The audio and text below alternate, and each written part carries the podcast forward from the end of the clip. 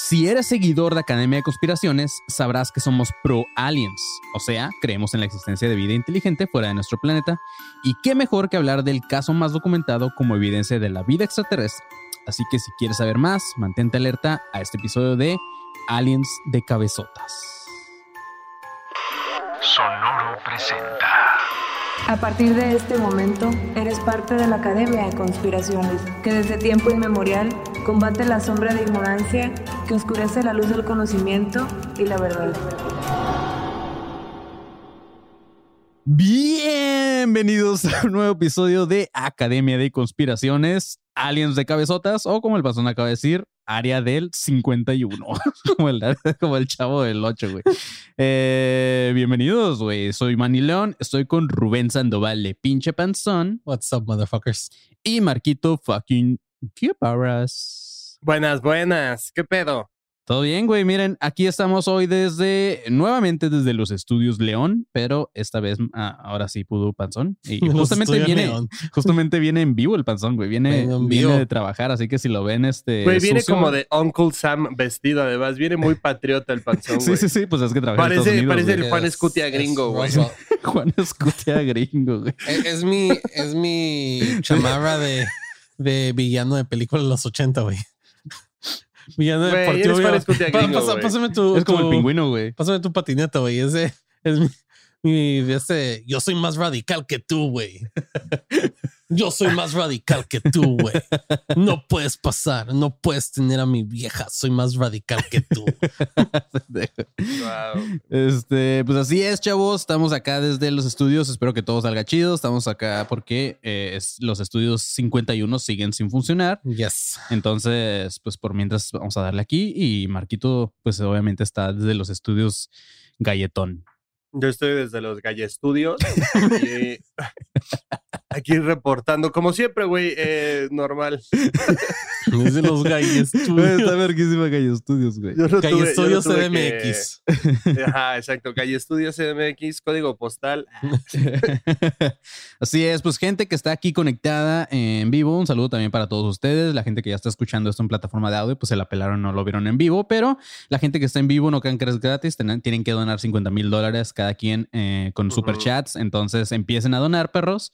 Y pues, ajá, ahorita, ahorita saludamos y cotorramos también con ustedes, pero vamos a darle este episodio, Marquito. Ya la gente que leyó. Güey, ¿puedo decirlo? Estoy muy contento, la neta, por este episodio, güey. ¿Por qué? Eh, te juro, porque, güey, es una de las teorías como más chidas y además como, pues, güey, es de las clásicas. Es, es creo que la que involucra todo lo chido de las teorías de conspiración, o sea, gobierno, alienígenas, güey, alguien que lo descubrió después, a negros. está verguísima, o sea, Roswell tiene todo, güey. Tiene todo, güey. Porque es Sí, cabrón. Entonces está verguísima. O sea, estoy muy emocionado por grabar Roswell. La sí. Aparte, sepan, pequeño spoiler, este episodio de Roswell es como un preámbulo, Marquito, al Roswell de México, que es justamente Coyame, que también la gente ya nos lo está pidiendo. Dale. Entonces es como un preámbulo allí ya de, de, de Coyame. Entonces próximamente ya viene también ese episodio, nos esperen perros. Y pues este, este podría ser un Deja Vu Panzón, pero no lo va a hacer, güey. No. No, entonces no lo va a hacer, eh, ya que es un episodio completamente diferente al que habíamos grabado previamente en el multiverso de Academia de Conspiraciones. Y aparte que es, eh, algo que es cierto, gente que está escuchando esto, gente que está conectada, hay muchos que en la transmisión pasada cuando estaba en un live en Instagram me dijeron como que, güey, yo no sé qué es un déjà vu porque yo acabo de llegar hace tanto. Entonces hay mucha gente nueva que ya ni siquiera sabe, entonces, ah, pues sí, X, güey, entonces para ellos no es déjà vu. En la semana, ¿qué te parece si en la semana hacemos un live eh, explicando qué son los déjà vu? Pero les damos la teoría tal cual de lo que son los déjà vu. Ah, exacto. Un déjà vu es cuando tú ah, sintonizas. Hay que ser. Nos vamos a la verga. Hay que ser un episodio de maniacadas, güey. de déjà vu. Pues así es, este, y muchas gracias aquí a a Vilo Flores que nos acaba de donar. Entonces espero que sigan donando para que también los mencionemos más adelante. Y ya, Flores. ahora sí vamos a empezar con este episodio, Marquito. Justamente como lo dices, el caso de hoy, Miss Chabots, es todo un clásico en la investigación del fenómeno ovni, ya que fue el primer caso con bases y evidencias suficientes para poder creer en la existencia de extraterrestres. Obviamente, fue un caso que los servicios de inteligencia de Estados Unidos trataron de encubrir y de desmentir para que no se hiciera todo un cagadero Pero al final de este episodio ustedes juzgarán si le creen a los testigos o al comunicado oficial de este incidente llamado justamente el incidente en Roswell, Nuevo México. ¿Ok?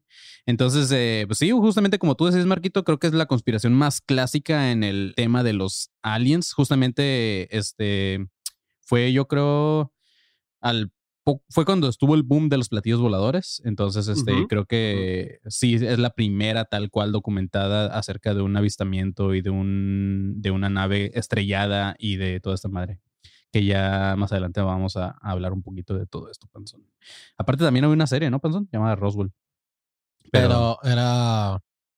Era una serie de, de amorío adolescente con extraterrestres. ¿Ah, de la verga, güey. Qué bueno que no la vi. Sí, no, de hecho estaba chido, güey. Sí, sí. Era como Dozens. suena, suena a crepúsculo con una nave que de repente se estrella. Ah, pues no estás tan alejado, pero no tanto. Porque era más como. ¿Alguien de ustedes llegó a ver Dawson's Creek o sabe lo que es ah, Dawson's Creek? Sí. Es como Dawson's Creek, pero con alienígenas, güey. Este. No, qué hueva, no, güey. Pero bueno, más adelante, si ustedes quieren verla, no, no sé si está en alguna plataforma. Yo no la he visto, pero. Acaban de sacar una nueva versión, creo. O la sacaron y la cancelaron después de, una temporada, me imagino, pero no, no sé. Yo no, o sea, no, no la he visto, pero justamente cuando estaba investigando todo este pedo, me topé con la serie y dije, ¿qué mamada es esto, güey? Pero bueno, chavos, la noche del 2 de julio de 1947, un habitante de Foster Ranch llamado William McBrussell escuchó una especie de, una, de explosión, la cual no sonaba nada parecido a, cualquier tormenta. Y justamente en el 1947, todo esto que les voy a contar pasó en un pueblo llamado Corona, Nuevo México, que es un lugar que está a 120 kilómetros del noroeste de Roswell, o sea, no está tal cual en Roswell, ¿ok? Toda esta zona es habitada por granjeros, quienes están acostumbrados a las justamente a las tormentas que suceden en pleno verano. Entonces es muy común que durante las noches se escuchen truenos de relámpagos. Y una de esas noches en especial fue cuando este vato llamado Mac escuchó un ruido el cual no se parecía para nada a, una, a un ruido de tormenta. ¿Qué vas a decir, Panzón? Oh, me mama el nombre, güey. Mac Está verguísima, güey. Como, como si McDonald's quisiera vender vegetales, güey. sí, güey. Pero nuestros Mac Nuestros Mac güey. La, la hamburguesa vegetariana de McDonald's. Nos debería patrocinar McDonald's, Este. Sí, al chile sí, güey. Al chile sí, la neta sí. Sí, güey. Pero bueno, cuando este güey escuchó Compártelo con tus McNuggets. cuando, cuando este güey escuchó esto, eh, el sonido de explosión en la noche que no le pareció a un sonido similar de tormenta, al día siguiente o en la mañana, ya una vez que pasó la tormenta, decidió ir a inspeccionar el lugar, ya que este William McBrussell conocía muy bien toda esa zona. Entonces fue a inspeccionar a ver qué es lo que había pasado. El vato agarró su caballo y junto a un morrillo de 7 años llamado Dee Proctor, que era un hijo de sus vecinos, y su hijo Vernon de, de 8 años, se fueron a la zona a inspeccionar a ver qué había pasado y le preocupaba más que nada que hubiera daños materiales o un accidente de, a las personas que viven en esa zona. Entonces el güey como caritativo y todo el pedo, fue a ver qué es lo que ha pasado y se llevó al niño. Un poco, un poco creepy el equipo de búsqueda, ¿no? Pues es que se llevó al, haz cuenta que me imagino que, o sea, no, no, investigué como más a fondo, o no, a lo mejor ni siquiera hay algún lugar donde investigar esto, pero se llevó, me imagino, al niño, al de los vecinos, porque me imagino que el niño de los vecinos estaba en su casa jugando con su morrillo, porque eran, entonces como que pues, no los voy a dejar solos, tienen 7 y 8 años, entonces se los llevó con ellos en un caballo. Eh, está, muy güey. ¿qué, iba a hacer? Así como tú, el de siete, ve a buscar ayuda. sí, güey. Y sí, ¿no? Se monta en el caballo bien cabrón bien en el desierto, Dale, Spirit. Hola, qué güey. y aparte, cuando hiciste el caballo sonó. sí, güey. Algo. Está viva esta consola, güey. Ok, durante su camino, este vato le sorprendió haber visto varios escombros regados. Se bajó de su caballo para revisar de qué se trataba. Ya voy a borrar ese puto sonido, güey. sí, está bien, está bien ofensivo, güey. sí. Hornos para personas. casi, casi, güey. Este, bueno, cuando iba en el, camino, este güey se encontró varios escombros y se bajó de su caballo para revisar de qué se trataba. Y se encontró con varios trozos metálicos a los cuales él los describió como brillantes y otros opacos, pero eran metálicos. Cuando levantó uno de estos materiales, le sorprendió que eran tan delgados como una hoja de papel, Pero lo que más le llamó la atención fue que cuando los doblaba, volvían a enderezarse en chinga. O sea, tú lo doblabas así y otra vez estiraba. Verga. Además, a pesar de que eran súper delgados, intentó romperlos, ya que era como una hoja de papel, pero no pudo. Luego se llevó unos a su casa, más tarde intentó quemarlos y al sacarlos del fuego no les había pasado nada, ni siquiera se habían manchado estos metales. Entonces, también este güey, o sea, el vato tratando de destruir la evidencia que encontró, güey. Sí. Esa fue su primera idea, güey. Este vato no sabía de dónde podían venir estos metales, pero algo que no le quedaba duda era que no se trataba de globos atmosféricos, ya que este güey estaba acostumbrado a que en su propio rancho cayeran de repente los globos estos atmosféricos, los cuales miden el clima y todas esas mamadas. Entonces el güey dijo, mm, este material yo no lo había visto. Brussel estaba muy confundido y no sabía qué hacer, pero decidió no avisar a la policía local, al menos durante ese momento. Mac Brussel. ¿Quieres que lo diga completo? Mac, güey. Ok. al menos durante ese momento. Son dos nombres diferentes. Sí, es William Mac Brussel. Ah, pero Mac Brussel Yo pensé que era Mac Brussel de que era MC, MC Brussel. No, no, no, Es Mac. Oye, entonces qué macroputazo se tuvo que haber metido la nave, güey, para que de plano se destrozara. Sí, sí, sí, güey, justamente, güey. Brussel estaba muy confundido, no sabía qué hacer ya con el material que había recogido con los escombros, entonces dijo Luis como, pues, ¿qué hago? O sea, lo primero que dijo, no le voy a dar todavía anuncio a la policía local. Entonces decidió quedarse con esos materiales como seguirlos analizando él mismo. En unos de ellos encontró una especie de números y en otros había como extraños jeroglíficos, así los describió el güey, ya que no parecían letras o caracteres que eran conocidos por él. Fue hasta el domingo 6 de julio cuando Brassel, Mac Brassel, para que el panzón esté tranquilo, el vato dijo así como que, ah, ya la verga, güey, o sea, no sé qué hacer con estas madres, ya voy a, dar como el anuncio de lo que tengo para ver quién más sabe qué chingados, porque también me imagino que ya le estorbaban en su casa, güey. O sea, es como que ya, ¿para qué chingados también quieres tener así? Craigslist, querido lector, tengo unos metales de dudosa proveniencia. No, no los robé. no se doblan, no se queman. Este... No se destruyen. Increíbles. Pase por ellos, por favor. ya no me, caben imagino, me imagino ya la esposa diciendo como, ya dile a la policía que encontraste. Ya. ya estuve queriéndolos, queriéndolos poner en el techo y así para que no, que Ándale, güey, como un pararrayos de esos con un gallo, güey, culerísimo. Entonces ya por fin el vato decidió reportar su descubrimiento al sheriff de Roswell llamado George Wilcox. Ahora, donde este güey vivía en, la, en, las, en el pueblito que les mencionaba que se llamaba este, Corona, vilmente era un pueblo. Entonces la ciudad tal cual, que estaba más cerca de Roswell. Entonces para cualquier cosa tenían que ir a Roswell y fue por eso que fue con el sheriff de esta ciudad. Porque pues, me imagino que la policía de Corona era nada más un pendejo ahí que no hacía nada. A lo mejor ni policía bien. a lo mejor no había, güey. A lo mejor, pues ajá, a lo mejor ni siquiera es necesario porque esto es un pueblito con puros ranchitos. Al ver los materiales, Wilcox decidió llamar al aeropuerto, o sea, el sheriff decidió llamar al aeropuerto militar de Roswell y al personal de la Fuerza Armada, que fueron los que acudieron en chinga a este lugar en cuanto Wilcox les dio el anuncio de lo que tenía. Eh, la Fuerza Armada en chinga acudió a ver qué es de lo que se trataba. Y justamente a partir de este momento es donde empieza a desarrollarse toda una historia llena de misterio y digna de un episodio de podcast de teorías de conspiración. Porque cuando las fuerzas militares y el gobierno de Estados Unidos intentaron ocultar la verdad, le salió el tiro por el culo, ya que empezaron a salir varias conjeturas acerca de, lo que se había tratado. Como lo dije en un principio, fue una de las mayores claves y pruebas contundentes de la existencia extraterrestre, pero el gobierno de Estados Unidos lo intentó tapar. Y yo ya saben que cuando se trata de teorías de aliens, yo sí creo eh, absolutamente todo. Entonces, para mí el gobierno de Estados Unidos está equivocado. Eh, sí, lo encubrió, ¿no? Ajá, pues sí, güey. Y, era muy obvio, digo, durante el desarrollo del episodio van a, se van a dar cuenta que fue muy obvio cómo intentaron tapar todo. Entonces, este, pues creo que nadie se tragó ese pedo. Cuando llegaron los militares a la oficina del sheriff Wilcox, entrevistaron a Mac Brussel y examinaron las pruebas que les había llevado.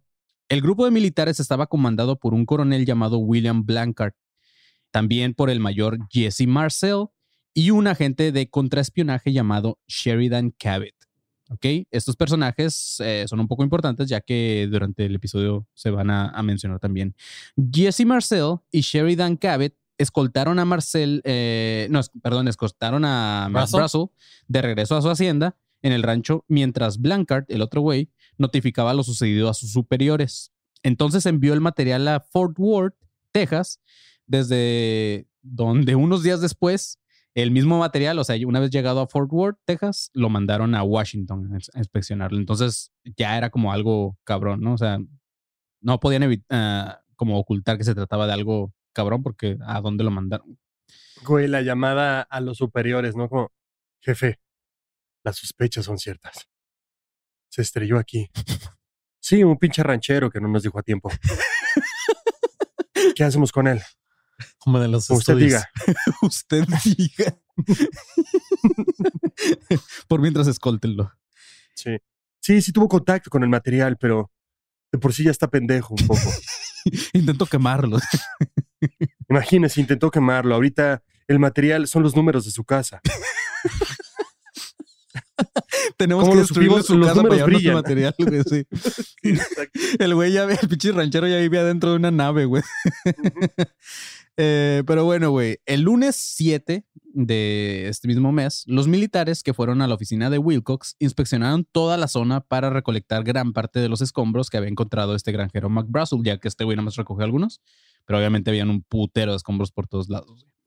Según la prensa, en las propias palabras del mayor Jesse Marcel, este güey dijo lo siguiente. Dijo, procedimos a recoger las piezas. Muchas de ellas tenían números e inscripciones difíciles de leer. Traté de quemar el metal, también este güey, pero fui No, bueno, güey, ¿qué pido con todos, cabrón? no sé qué tienen con el fuego, güey. Eran, eran como, como pinches cavernícolas. De que... Sí, güey, como, como simios ahí en caballo. Oh, como, como la película. Ponerlo en fuego. Como la película de Space Odyssey, ¿no? En la escena principal que es el monolito y todos los changos ahí. Ah, justamente, güey, es cierto, güey, acá.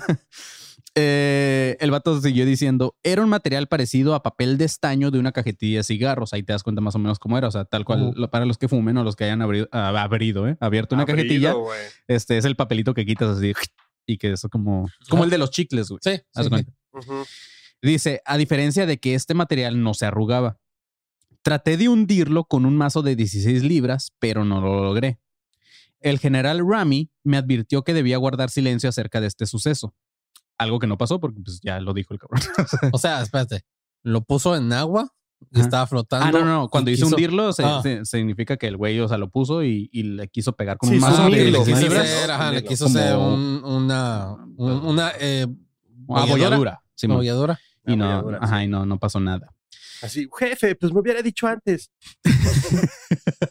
ya lo dije en un medio internacional. ya lo dije.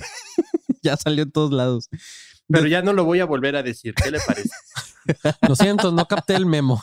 Sí, así, mm, que como dice el Marquito, ¿qué me habrá querido decir cuando dijo que no dijera nada? Ah, se refería a eso. Ah. ¿Qué habrá querido decir pues, con que tenemos un, problema? Así yo pensé que había dicho que no hablara de McBrazel. Ok, después de cargar todo lo que pusieron en el jeep de este Jesse Marcel, llevaron el material a Roswell.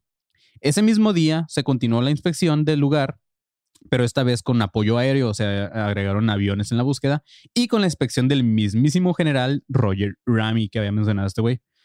Desde el aire se pudo localizar un segundo lugar con escombros cerca justamente de la, de la granja de McBrussel. Sin embargo, antes de que el lugar fuera visitado por los militares, ya había un grupo de civiles como testigos y entre ellos había algunos arqueólogos y un ingeniero civil llamado Barney Barnett, que justamente trabajaba para el gobierno federal. Este grupo de civiles encontraron un objeto con forma de disco de 7 metros de largo y cerca de él encontraron varios cadáveres con baja estatura y con forma humanoide. Mm, ahí ya se puso más creepy.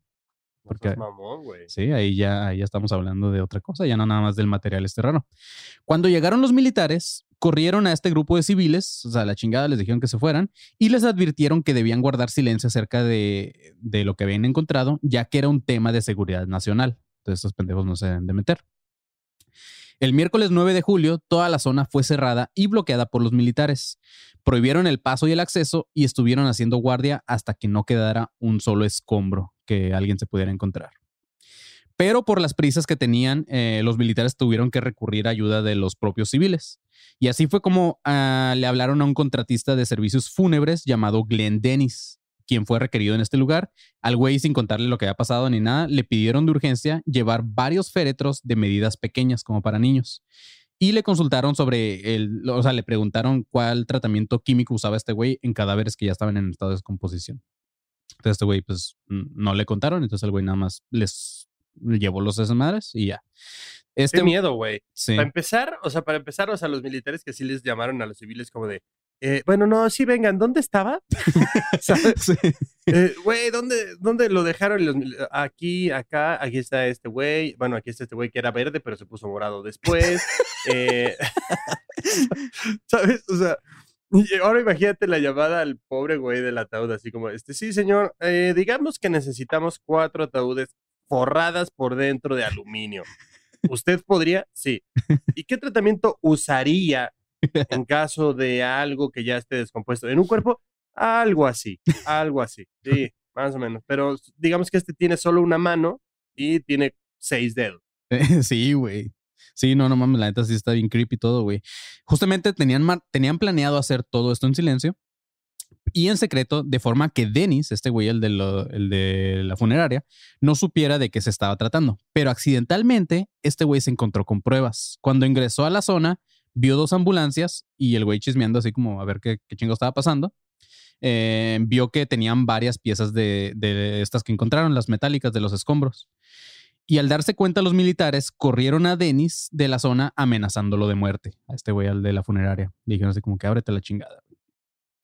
Pero este vato tuvo más. Ábrete la chingada, te mandamos de vuelta en, uno de tus ataúdes, güey. Y como vienen chiquitos, te cortamos de la verga. Pero este vato tuvo más información gracias a una amiga de él que era enfermera. Esta morra era asistente de médicos que participaron directamente en estas tareas de acondicionamiento de los cadáveres hallados en esta zona de choque. Y gracias a ella obtuvo una descripción exacta de estos misteriosos cuerpos y él mismo se encargó de dar detalles a la prensa. Este güey terminó contando lo que su amiga le contó. O sea, este güey no entendió el, recadito que le dieron. Sí, ¿no? O sea, ajá, como que a veces la raza nada más quiere como que sus minutos de fama y, y pues también deciden dar detalles a la prensa, eso sin pensar en qué puede pasar. Digo, bueno, sin el testimonio de este güey no tendríamos esta parte de, del, de conspiración. Bueno, de la teoría o lo que sea. Pero pues sí es como, oye. Sin los 15 minutos de fama de este güey, nosotros no teníamos nuestros 15 minutos de fama. Nuestra hora de fama. 15 minutos de podcast. el 8 de julio de 1947, el Roswell Daily Record, que es un periódico local, sacó una nota acerca de este incidente. Este periódico tenía la ventaja de contar con rapidez de información, ya que justamente era un periódico local, como lo dije, y estaba en el lugar de los hechos. Entonces era fácil obtener la información y sacarla antes que los demás periódicos. En el titular de ese día decía lo siguiente, decía, la Fuerza Aérea Norteamericana captura un platillo volador en la región de Roswell. No se revelaron detalles al respecto del aparato. Una familia de ferreteros de Roswell comunicó el avistamiento. Entonces es lo que decía en la nota tal cual. Por estas fechas se volvió muy popular el término de platillo volador, justamente como les comentaba, y no gracias a este acontecimiento de Roswell, sino que justamente unos días antes de esto que pasó en Roswell, hubo un piloto llamado Kenneth Arnold, que mientras sobrevolaba un monte llamado el Monte Rainier, cerca de Washington, descubrió algo que había observado. Según su reporte, dice haber visto una flotilla de objetos que se desplazaban a cierta altitud y que no se parecían en nada a algún vehículo conocido hasta entonces por los, humanos. Para dar una idea de lo que había visto, los describió como flying saucers o platillos voladores, ya que se parecían a dos platos de esos de café, que estaban, pero así como encontrados uno con otro, como pues, volteados. Eh, y justamente, de hecho, ya habíamos hablado de este güey en otro episodio, nada más que no recuerdo cuál fue, pero este güey fue el que inventó tal cual este término de platillos voladores. Entonces, este, por eso en esta nota del periódico salió lo de platillos voladores, porque justamente unos días antes se había dado a conocer este término. Pero bueno, güey, regresando a la nota de Roswell Daily Record, decía lo siguiente, güey. Les voy a leer toda la nota, no se vayan, pongan atención. Este, está interesante, tampoco nos agüiten, porque les voy a leer esto. Nos va a leer todo el periódico de Roswell. Sí, sí, sí, justamente sí les voy a leer prácticamente toda la nota. Granjero acaba de ganar el primer lugar por, la vaca más grande de Roswell. Les, leo acá como hasta las notas de esas de donde vendían a, las morras de la chingada, ¿no? Eh, ¿Cómo se llaman? ¿Cómo se llaman los obituaries en español? Ah, sí, sí, lo de cuando alguien se muere, ¿no? Ajá. Este. ok, güey. La nota decía lo siguiente, chavos. Dice, la Oficina de Inteligencia del Grupo de Bombarderos número 509, con asentamiento en el campo de la Armada de Roswell, anunció hoy por la tarde que tenían en su posesión un platillo volador. De acuerdo a la información brindada por este departamento y con testimonio del mayor Jesse Marcel, un oficial de inteligencia, Este disco fue recuperado de un rancho en las cercanías de Roswell luego de que un no identificado ranchero, o sea, ni siquiera le dieron los créditos a Mac Russell, güey. Sí, de un pinche imbécil ahí, güey. Simón. Dice luego de que un no identificado ranchero informara al sheriff George Wilcox de haber encontrado cierto material metálico que al parecer son restos de este choque del platillo volador. Un, un ¿cómo se dice? Rodney, ranchero, no. Un ranchero no identificado, güey. Un R. un Robney, güey. un Robney, un rancho pendejo. Este, dice, el mayor Marcel y un grupo de personas de su departamento fueron de inmediato al rancho y recuperaron este disco. Luego de que el oficial de inteligencia inspeccionara el instrumento, dicho material fue enviado vía aérea a instalaciones militares de mayor rango en Washington. El oficial de inteligencia declaró que no fueron revelados detalles de la reconstrucción del platillo volador o de su apariencia. Un matrimonio llamado los Wilmot fueron aparentemente las únicas personas en Roswell que fueron testigos del choque de este platillo volador. Ellos estaban sentados en su porche, en su domicilio con dirección, le pusieron domicilio todo el pedo, 105 de la calle South Penn. Qué poca madre, güey. O sea, sí, les ponen dirección y todo por si alguien. Sí, sí, sí. Digo, gracias, porque si en algún momento llegamos a ir a Roswell, güey, ya sabemos a dónde ir. Entonces ahí dice la dirección y dice el pasado miércoles por la noche, aproximadamente a las 10 en punto, cuando un gran objeto con forma de plato apareció en el cielo desde el sudeste yendo hacia el noreste viajando a una alta velocidad. El señor Wilmot fue el primero que lo vio y de inmediato le pidió a su esposa que volteara a ver lo que él estaba observando. Este avistamiento fue rápido, duró alrededor de 40 o 50 segundos. El señor Wilmot dijo que este objeto apareció a unos 1500 pies de altura a una velocidad de 400 o 500 millas por hora, güey. Como la ven que este pendejo tiene todo su pinche, ¿cómo se dice? Su, esa madre que tienen los policías para ver en cuánto viaja. No, y el güey calculando, pasó más o menos como a... Mira vieja, como, como tu alacena. Así, voltea pendeja. la señora viendo otra cosa, ya pinches los árboles. Eh, dice, la forma de este objeto, según su descripción, era parecida a una figura formada por dos platos invertidos encontrados uno con otro, como lo mencionaba el otro piloto. El cuerpo entero de este objeto volador estaba iluminado y el señor también logró ver en, cómo en su interior parecía también haber luces, aunque no distinguía si realmente esas luces venían del interior del objeto o si eran solamente reflejos que venían desde abajo del platillo. Desde donde se ubicaba el señor Wilmot, el objeto parecía medir acerca de 5 pies de alto y alrededor de 15 a 20 pies de diámetro. Imagínate, güey, que, que todos esos güeyes que dicen que estaba iluminado, o sea, creen que era iluminación del platillo, pero era que se está quemando en llamas quemando, sí, sí, claro, güey. A punto de estrellar, güey. Sí, güey. sí, los monitos dentro. No mames, no mames, no mames. y estos güeyes, no mames, pinche fiestonón que traen, güey. O, güey, ¿qué tal que le estaban enseñando a manejar a un marcianito por ahí y el marciano papá iba diciendo, frena, frena, frena, frena? este, bueno, este vato, después de describirlo de que medía 5 pies de alto y alrededor de 15 a 20 pies de diámetro, aclaró que esto fue solo su apreciación personal. Entonces ya es como que tampoco mamen, o sea, no soy un pinche radar tampoco. El señor Wilmot dijo no haber escuchado algún sonido, pero su esposa declaró que por un tiempo muy corto pudo escuchar un sonido parecido al de un latigazo al aire. Al mismo tiempo, el objeto desapareció. señora, kinky. Sí, sí, sí. así como, ¿cómo sabe esos sonidos, señora? Sí. Se sintió como si me echaran cera. Se, sintió como cuando mi esposo me echa pedos en la cara. Pinche señora bien cochina, güey. Se sintió como cuando mi esposo me dice que chille como puerco. el sentimiento fue como cuando te encadenan, ¿sabes? tu señora. sé qué pedo. Y la señora mientras está así como mm, dando Se siente como cuando te vendan los mm". ojos y te dicen que otra persona se va a acostar contigo, no tu esposo. qué, mamadas. De, hecho, se veía como si el cielo tuviera un glory hole. a, ver, señora marrana, güey. Hey, don't king shame, man. Al mismo tiempo, dice que el objeto desapareció por encima de las copas de los árboles de su vecindario, más o menos a unas seis millas hacia una colina. Wilmot, este señor, en el periódico seguía diciendo, es un vecino muy respetado en este lugar, alguien que no podría haber mentido acerca del suceso. De hecho, decidió no hablar acerca de esto y guardarse la historia para él mismo, esperando a que alguien más hablara de este caso. Pero al no haber otro testigo que diera su testimonio, finalmente decidió contar sobre este avistamiento. Y termina el episodio diciendo, el anuncio de que la Fuerza Aérea Norteamericana tenía en su posición un platillo volador llegó tan solo unos minutos después de que el señor Wilmot diera su testimonio a la prensa. Y ahí termina la nota de este Daily Record. Entonces está, pues, digo, ahí tal cual está describiendo todo el pedo del avistamiento y de que se trataba justamente de un platillo volador. Entonces, ajá. Esta nota del Roswell Daily Report fue la primera que habló de este caso. Después, otros periódicos de la costa oeste empezaron a publicar también la noticia y más adelante ya salió a nivel nacional en Estados Unidos.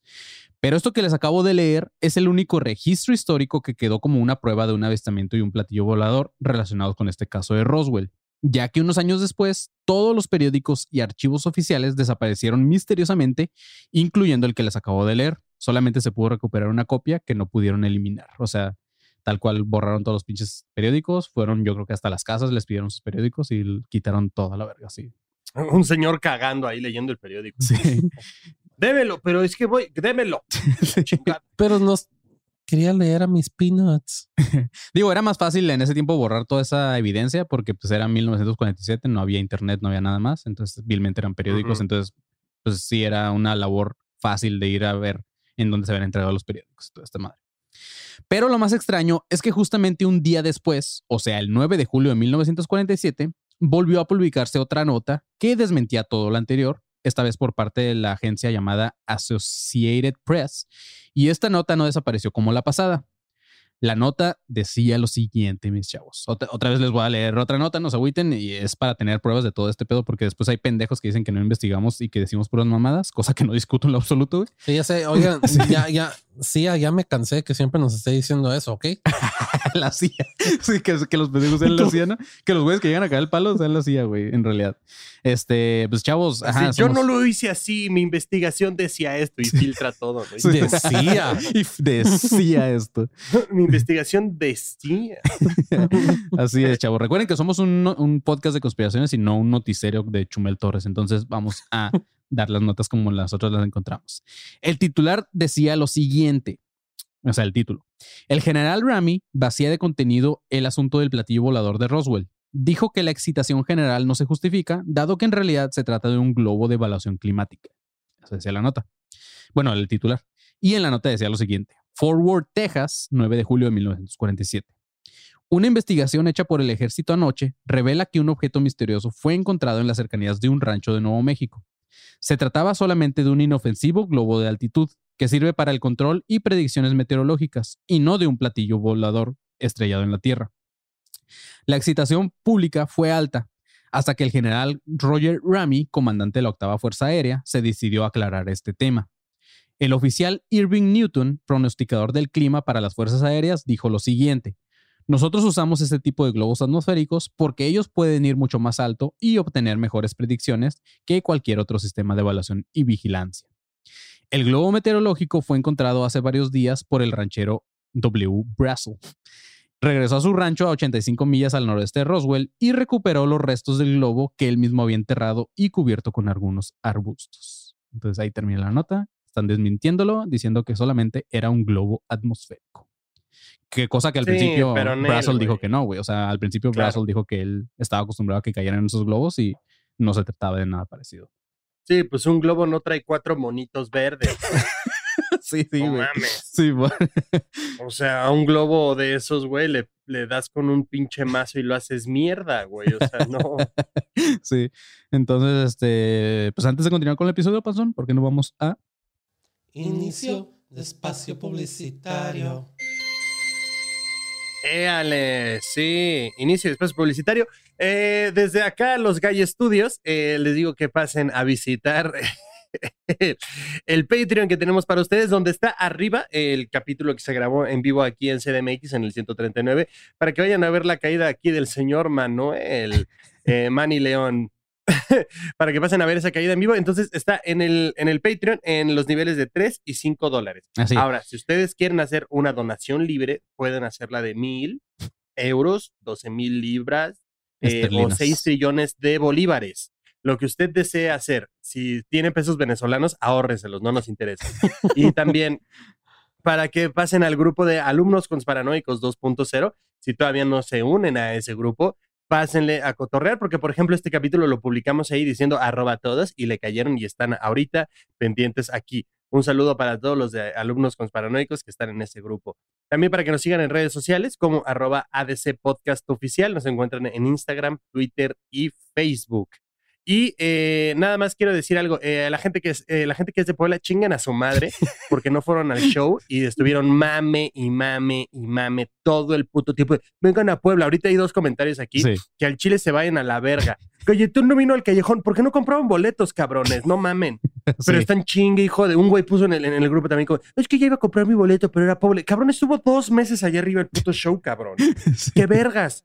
Así es, güey. Más bien la gente de Puebla quiere todo peladito y en el hocico. Así de, ay, güey, que esté cerca. Es que está en Cholula. Cholula no es Puebla. Pendejo, está a 20 minutos, güey. Cállate a la verga. Sí. Y ya, gracias. Eso es todo. Marquito, sabe de qué habla porque él es de allá. Él es Pipope Justamente, güey. No sé qué sabe lo que habla Y lo voy a decir, lo voy a decir ahorita.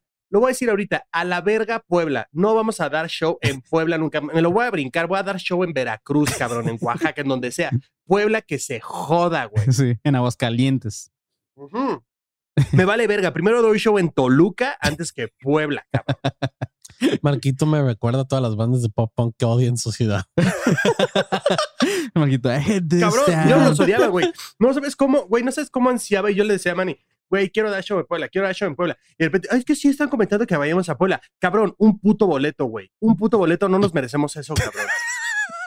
Nadie se merece de hecho, esa sí, mierda. sí, o sea, ya, ya, vamos a decirlo, fueron cuatro boletos vendidos y es como que chinguen a su madre, güey. Sí, eso, váyanse a la verga. Entonces, este, pues sí, estuvieron chingando mucho para que no se armara, entonces ya no es nuestro pedo. Lo intentamos, no se armó.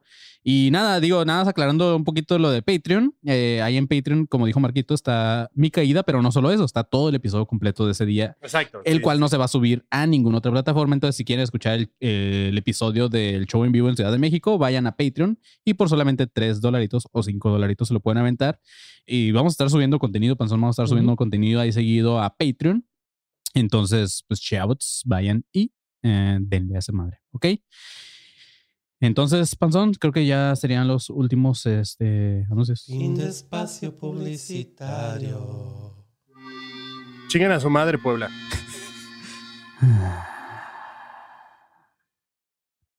Así es, chavos.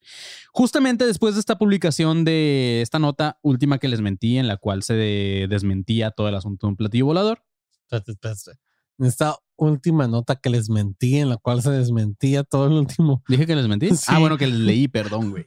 Sí, que les leí, en donde se desmentía. No, bueno, güey, ¿cómo vamos a confiar en ti a partir de ahora, güey? sí, ya no sabemos.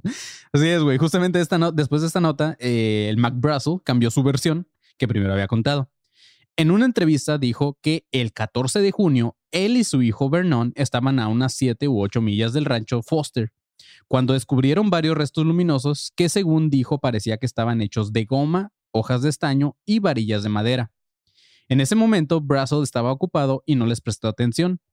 Unos días después, el 4 de julio, junto a su esposa, su hijo y su hija de 14 años, fueron otra vez a este lugar donde habían visto los materiales y recogieron algunos de ellos. Y al día siguiente escuchó el rumor en las noticias sobre platillos voladores y pensó en la posibilidad de que estos materiales que él recogió fueran parte de esto. Aquí ya vemos que el vato ya cambió sus, las, aparte de las fechas, también pudo, empezó así como que, bueno, yo vi tal cosa, pero no sé qué es. Eh, entonces, así fue como este güey se desvinculó del avistamiento tal cual.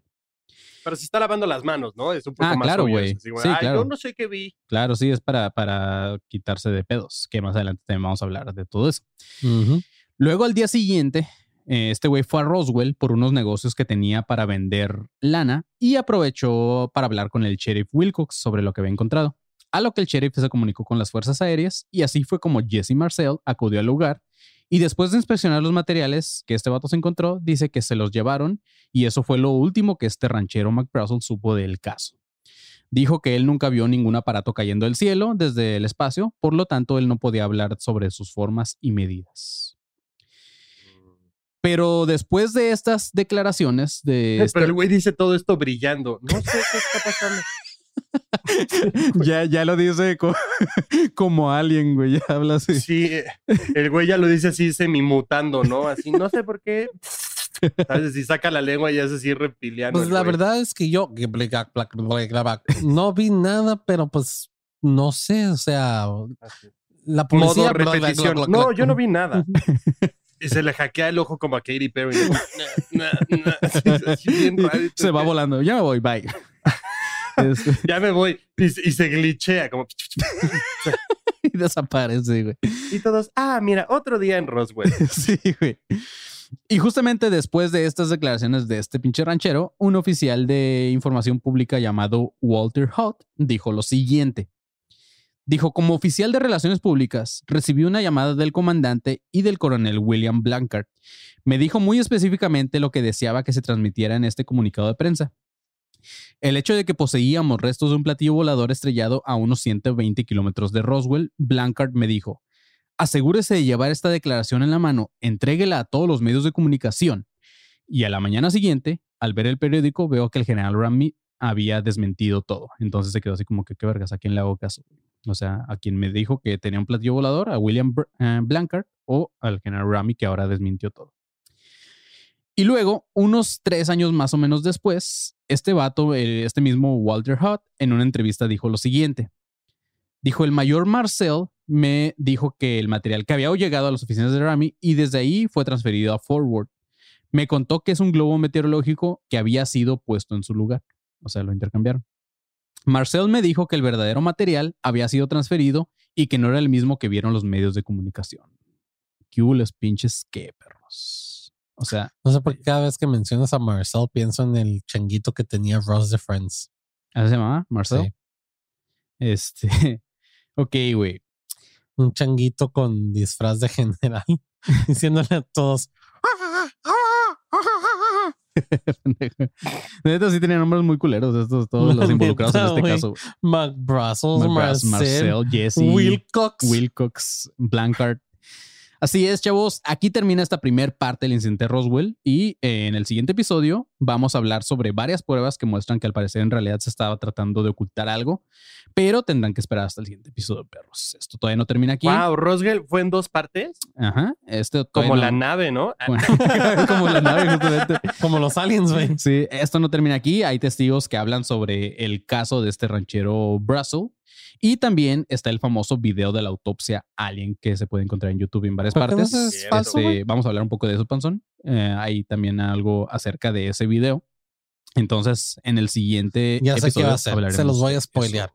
Sí va a ser falso, pero fue hecho por el, por el gobierno estadounidense para desmentir todo y así. Ah, algo así, pero no tanto. Pero sí, algo, algo hay de eso. Entonces, este, más adelante vamos a hablar también, bueno, en el siguiente episodio vamos a hablar de todo eso. de conspiración. Este, también se habla de, bueno, hay un vato eh, que es experto en esto, bueno, es un ufólogo, y entonces el güey dice que, que es muy normal y que así como Roswell, ha habido miles de Roswell en todo el mundo. O sea, han caído, habla sobre el caso de Koyame, ha habido naves estrelladas en Inglaterra, ha habido naves eh, en, eh, Sudamérica, en un chingo de lugares, y dice que es muy normal que como, como cualquier vehículo de nosotros puede fallar, obviamente a esos güeyes también les falla sus vehículos. Sí, se quedan sin gas o sin anticongelante. No, güey, justamente eh, creo que vamos a hablar de eso en el siguiente episodio. Pequeño spoiler, nada más el güey dice que estas naves, o sea, se ha descubierto, los ufólogos han descubierto que las naves funcionan a través de magnetismo, güey. No usan algún tipo mm. de de combustible ni nada de eso, usan magnetismo, pero también este, tienen como sus fallas, entonces este, es por eso que de repente se caen. Pero sí usan como el, propio magnetismo de la Tierra y por eso van así como dando vueltas y toda esta madre. Ya. Pero ¿cómo lo usan en el espacio? ¿Mm? ¿Cómo lo usan en el espacio? Lo que no sé, güey, pues es la tecnología, pensón. Es lo que han descubierto los ufólogos, dentro de ellos en Tom DeLong.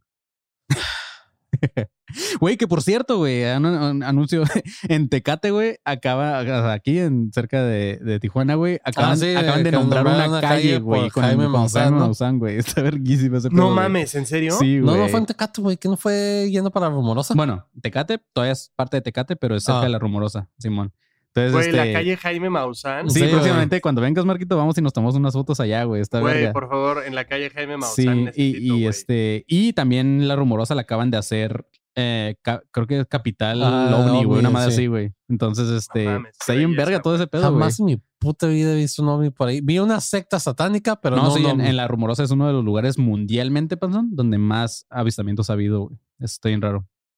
Entonces, este, lo acaban de nombrar capital ovni. Sí, o sea, más bien, entonces el que tiene mala suerte eres tú, güey. Si vas allá y no ves un alien, es que está. Hay que quedarnos a acampar ahí un día, güey. Y buscamos así toda la pinche ¿Cómo es posible a ver que si no nos mata un camionero? Una puta secta satánica, según yo. Pero nunca he visto un puto. Pero la secta satánica fue en, en Mexicali todavía. Pues fue entrando a la rumorosa, güey. Fue en el panteón que está ahí en la rumorosa. Así es, chavos. Pero bueno, espero que les haya gustado este episodio. Eh, fue un poco corto, pero como les digo, hay dos partes de Roswell, así que agárrense para la siguiente parte, que no sabemos cuándo saldrá, pero va a salir. Entonces, esta es la parte Ross, sigue el abuelo. así, es, mis chavos. Eh, pues nada, ¿quieren agregar algo ustedes? Em, no, no, no, no, nada. Creo que estamos bien. Ahora, yo. Gracias. Panzón, eh, piden que quiero agregar, sí quiero agregar algo. Puebla. Chinga tu madre, tu madre. Solo Puebla, todos los que me están pidiendo no. Ojalá, ojalá, ojalá hay un Roswell en Puebla, güey, y, todos los que estuvieron diciendo, ay, vengan a Puebla, güey, se los lleven hacia la verga, güey, ¿sabes? Sí, va a haber un ojalá el socavón se haga más grande. Ojalá el socavón se los traga a todos. Va a, haber, va a haber un Roswell en Puebla y ni a eso van a ir los de Puebla, güey. Sí. sí. Qué bueno que no fuimos, güey, porque la gente de Puebla es fea, güey. No, de hecho, o sea, no van a ir porque no, de hecho, sí, cada vez que me veo en el espejo, sí. el marquito, no, sí, eh, eh, confirmo. Yo, por dos, por dos, güey. Nada, sí, vaya mucho a la verga, Puebla. Este. Queremos a los que nos siguen escuchando, chido, pero a los que están mamando y que no fueron y que no compraron sus boletos, o sea, o sea, los que nos escuchan y no tienen y no compraron su boleto, sí, también chingan a su madre. Es a lo que me quiero referir, güey. Sí, ya que el volcán de una vez haga lo suyo, ¿no? Y ya. sí, güey. Sí, sí, sí. Sí, los, o sea, tiene un equipo culero que creo que ya ni siquiera está en la primera división, ¿no? Es una mamada, güey.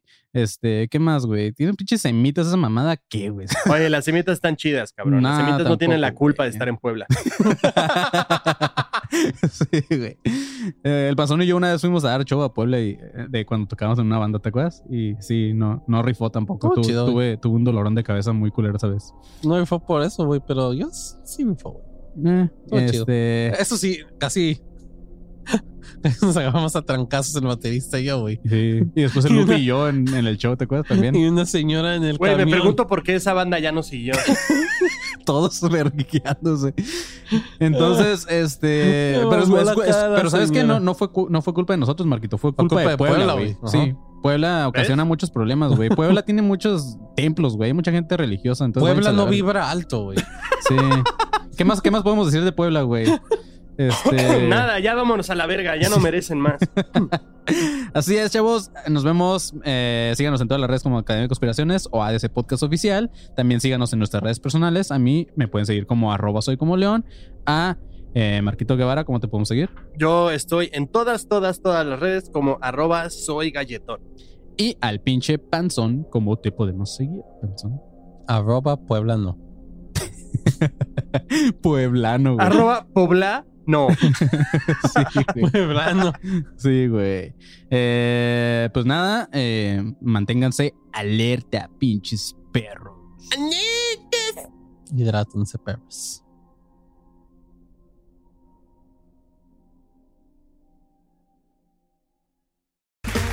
Okay, round two. Name something that's not boring. A laundry? Ooh, a book club. Computer solitaire, huh? Ah, oh, sorry, we were looking for Chumba Casino. That's right. ChumbaCasino.com has over 100 casino style games. Join today and play for free for your chance to redeem some serious prizes. ChumbaCasino.com. No purchase necessary. Full prohibited by law. 18 plus terms and conditions apply. See website for details. ¿Estás listo para convertir tus mejores ideas en un negocio en línea exitoso? Te presentamos Shopify.